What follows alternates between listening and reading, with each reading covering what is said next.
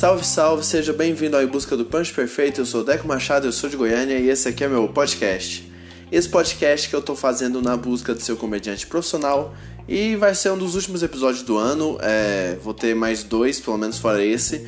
Mas e nesse episódio aqui eu queria falar sobre como que foi o ano de 2020, né? Aproveitar que uma galera tá colocando assim nos stories, assim, marcando até o podcast como um dos mais ouvidos do ano, assim. Eu falei, caralho, não, não tava esperando isso. Então, primeiro de tudo, agradecer a todo mundo que acompanhou o podcast esse ano, que, que deu a força de compartilhar, de mostrar pros amigos, é, divulgar em grupos de, de open, de comédia, enfim.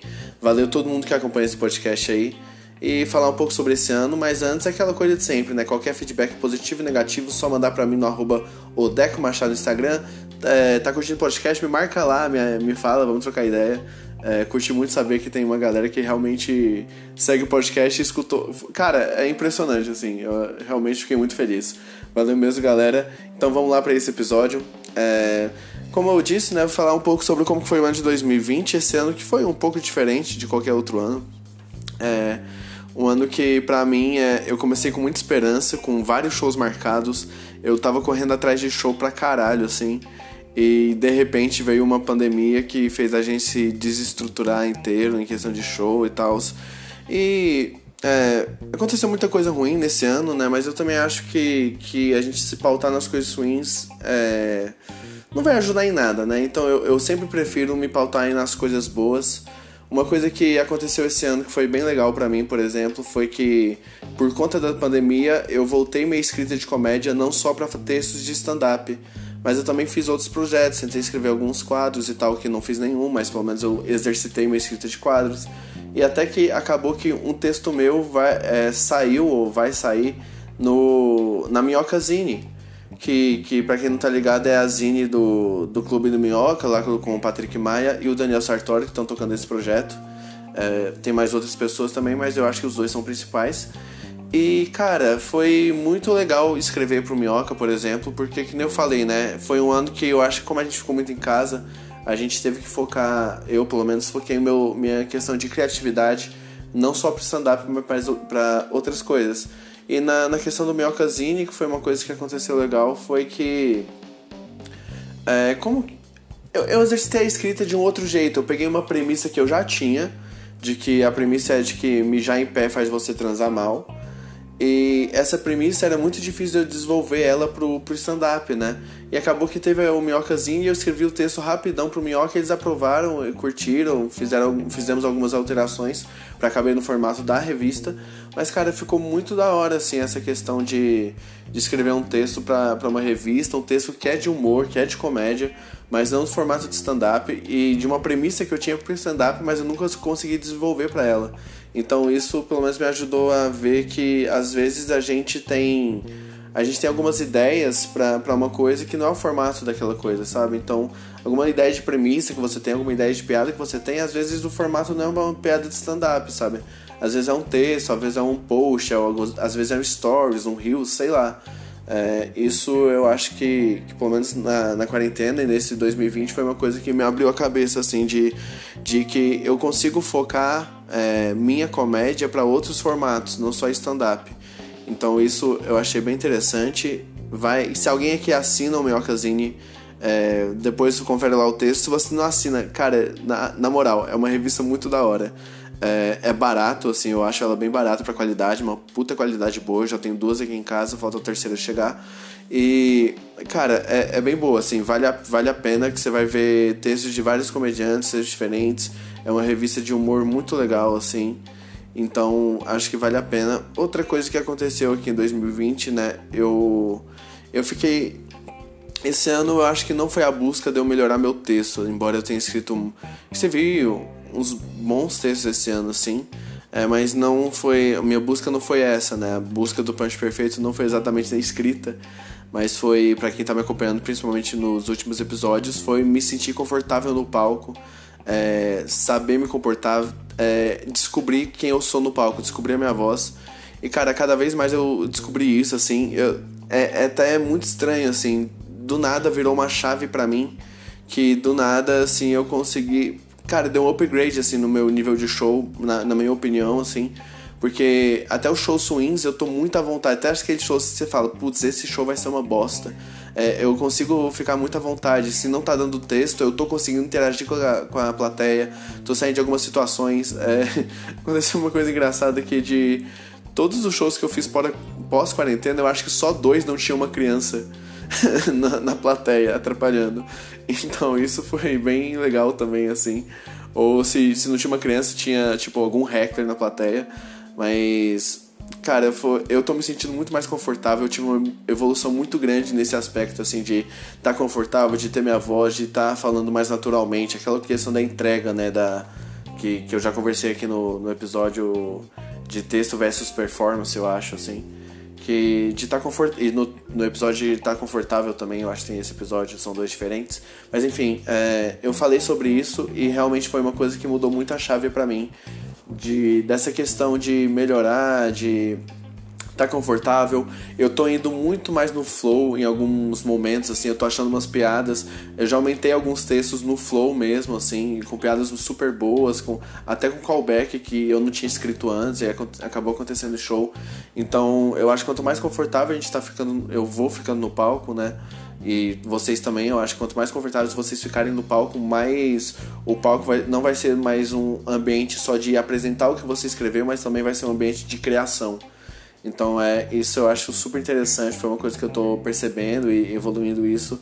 Espero que 2021 continue evoluindo nesse aspecto assim. Foi foi muito legal é, essa minha busca, essa minha jornada e eu vejo que ela só aconteceu por outro ponto também, que é agora que teve a quarentena, eu comecei a fazer uns cursos online e teve um curso que eu fiz sobre mentalidade, sobre como é, a nossa visão, a nossa, como a nossa mente controla muita gente, né? Tipo, tem a mente ela fica muito no automático e, e, e nisso às vezes pode ser ruim porque a nossa mente ela é mais primitiva, né?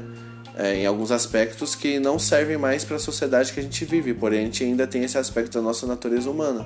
É, um desses pontos é a questão de, de ansiedade mesmo, né? Tipo, a gente está vivendo numa, numa, numa sociedade que atiça a nossa ansiedade e a ansiedade é uma coisa natural do corpo, mas quando a gente não consegue controlar essa ansiedade, ela vira um problema. Então, é, esse estudo da mente que eu tive, do meu autocontrole, da minha autopercepção sobre mim mesmo, de, de ter uma mentalidade mais controlada, assim, é, foi muito da hora e eu acho que isso tem super a ver com a minha evolução no palco, de saber que, cara eu, eu posso ir bem, posso ir mal, não vai mudar porra nenhuma para mim, sabe? Se eu, se eu, a questão é que eu preciso estar tá bem comigo mesmo e como, quanto mais eu, eu parece, cara, é muito assunto de coach essa porra, né? Mas faz muito sentido e para mim pelo menos tem dado muito certo. Então, é, dá, dá pra. Se a gente controla a nossa mente e a gente é positivo, porque a gente, a gente às vezes tem uns pensamentos negativos de tipo, putz, essa piada aqui não vai entrar, mas vou fazer ela, vai que ela entra. Cara, se você já vai com, com, com o pensamento de que vai que ela entra, ela, ela você já tá torcendo para que ela não entre, manja? Você, a gente precisa ir, tipo, cara, essa piada vai entrar, vai entrar. E se não entrar, tudo bem, mas ela vai. Se não entrar, tudo bem, mas ela vai. Então, é Meditar também tá me ajudando, manter a calma, o foco e paciência. Eu acho que essas três palavras fazem muito sentido, assim, calma, foco e paciência. Com tudo que eu tô fazendo, tô me deixando mais presente, tanto no palco quanto fora dele, e mais é, é, preparado para as coisas que vão acontecer. É isso que eu tô. É, e com isso eu tô ficando mais confortável no palco, né? Essa descoberta, assim, de, de do autocontrole sobre mim mesmo, assim, me ajudou muito nessa evolução, assim. E eu acho que, cara, esse stand-up é uma das coisas mais difíceis que, que se pode fazer artisticamente, pelo menos na, nessa questão de performar. Eu acho muito mais fácil apresentar uma peça ou apresentar um improviso do que apresentar stand-up. Assim, tem gente que, mais, que tem mais dificuldade com improviso. Eu tenho um pouco mais de facilidade de improviso mais dificuldade com stand-up. E essa questão de de ter o controle sobre isso, eu acho que a gente tem muito medo quando a gente sabe que a gente não vai ter o controle das coisas, né? Então a gente saber que, cara, eu posso não fazer um show bom, mas pelo menos eu tenho controle do show que eu tô fazendo. Sabe? É, pode ser um show bosta, mas pelo menos eu tenho, eu tenho 100% de controle do que como eu tô fazendo esse show bosta. Isso me ajuda muito a melhorar e tal. Depois, então, foi uma coisa que ajudou muito esse ano também. E, cara, eu acho que esse ano também, assim, pra, pra encerrar esse episódio, mais essa retrospectiva do meu ano de 2020 na, na questão da comédia, coisas que eu fui percebendo esse ano. E no episódio que vem eu vou. Vai fazer aniversário de um ano do podcast. Então o episódio que vem vai ser um episódio onde eu vou listar algumas coisas que eu aprendi com o podcast, por conta do podcast. E, e cara, é, o que eu posso falar desse ano é que foi uma puta experiência diferente, né, de qualquer outra vivência que a gente teve. E eu acho que no, em todas as coisas assim, eu acho que faz a gente perceber, pelo menos me fez perceber que isso, comédia, é realmente o que eu quero fazer. Assim, eu vacilei em alguns momentos aqui com o podcast também, mas o podcast também é uma coisa que eu quero fazer, quero continuar fazendo. Mas comédia é, é nossa, eu ficava quando eu, aqui em casa trancado assim, sem poder fazer show, eu fui fazer show online. Mas cara, é, viver o ambiente da comédia para mim é, é tão bom, é tão relaxante, é tão gostoso viver esse ambiente, fazer show, escrever texto e testar piada e fazer show bom, fazer show ruim. É tão bom e esse ano me fez perceber isso, sabe? Eu acho que, que esse ano, pelo menos para mim, serviu pra gente é, se privar das coisas, né? Eu, pelo menos, tranquei, me fiquei trancado em casa é, seis meses realmente sem sair. Eu só saía pro mercado, assim. E até que voltou os shows e tal. Mas é, me privei de, de diversas coisas da minha vida nesse ano e eu vi coisas que realmente eu não precisava, coisas que, que não me faziam bem, coisas que me faziam bem. Eu acho que esse ano fez eu perceber que eu realmente amo a comédia pra caralho, assim. E que é uma coisa que eu quero fazer pro resto da minha vida e eu sei que é difícil, mas eu também eu tenho plena convicção que eu consigo, sabe? É, tudo depende do de como que eu vou fazer, qual caminho que eu vou seguir. E é aquela coisa que eu não lembro quem falou isso, cara, agora não vou lembrar mesmo, mas uh, na, em questão de comédia, a gente não pode. É, a questão da comédia não é o destino, é o caminho. É como que a gente vai. Eu acho que na vida, eu tenho muito isso pra vida, né? Que tem até uma frase assim que. Cara, pra que ter pressa se o destino é a morte, sabe? A nossa vida, o destino que a gente tem é a morte, o resto é tudo um caminho até lá. A gente nunca vai ficar parado no mesmo lugar. Então esse ano me fez isso viver muito mais assim na minha vida. Essa, essa questão de que é tudo um caminho, tudo passa. Eu posso estar bem hoje, vou estar mal amanhã, eu posso estar mal hoje, vou estar bem amanhã. É, tudo vai passar, são ciclos, são períodos da nossa vida. E no final o que importa é como que a gente está caminhando nela. Caralho, ficou muito. muito sério do nada esse episódio. Mas é, eu acho que é uma mensagem importante para passar. É, lembre, cara, se apaixone pelo caminho, não pelo destino, que aí sim você vai ser feliz. Se você só apaixonou pelo destino, quando você não chegar nele, você vai estar tá frustrado. E quando, até quando você chegar nele, você depois não vai ter mais para onde seguir, você vai estar tá perdido. Então, cara, a, o, o segredo é o caminho. Parece muito que eu decorei essa frase, mas eu, eu ela veio muito de improviso agora. Eu fiz um curso de mentalidade, né? Foi um curso de coach, que, que bosta também. Mas enfim, gente, foi isso. Valeu por ter seguido o podcast esse ano. É, se quiserem compartilhar comigo os episódios que vocês mais curtiram, acho que ia ser da hora pra eu ver tipo de episódio que eu faço pro ano que vem. O que, que vocês acharam dessa segunda temporada que eu tô fazendo? Vou continuar ela ainda. Que, cara, é uma segunda temporada que ficou muito perdida, assim, né? Tipo, várias coisas para fazer por causa por conta da pandemia, por conta da, da de eu estar trancado em casa, de eu ter tempo, não ter tempo. E, enfim, é, Cara, vamos trocar ideia do que, que você curtiu no, no podcast esse ano, o que, que você não curtiu também. Pode mandar. Quem troca ideia comigo sabe que eu sou totalmente aberto com isso. Já tirei episódio do ar porque uh, o pessoal deu feedback negativo e depois eu vi realmente que não fazia. Esse episódio não tinha é, muito a ver com a questão do podcast mesmo. E inclusive é o episódio perdido do podcast, o episódio número 3, vocês podem verificar que não existe porque eu tirei ele do ar porque ele não fazia parte realmente do podcast. Enfim, do, do intuito do podcast. Enfim, galera, é, foi isso. Obrigado por escutar e vamos que vamos, hein? Semana que vem, um ano de podcast. Falou e até mais.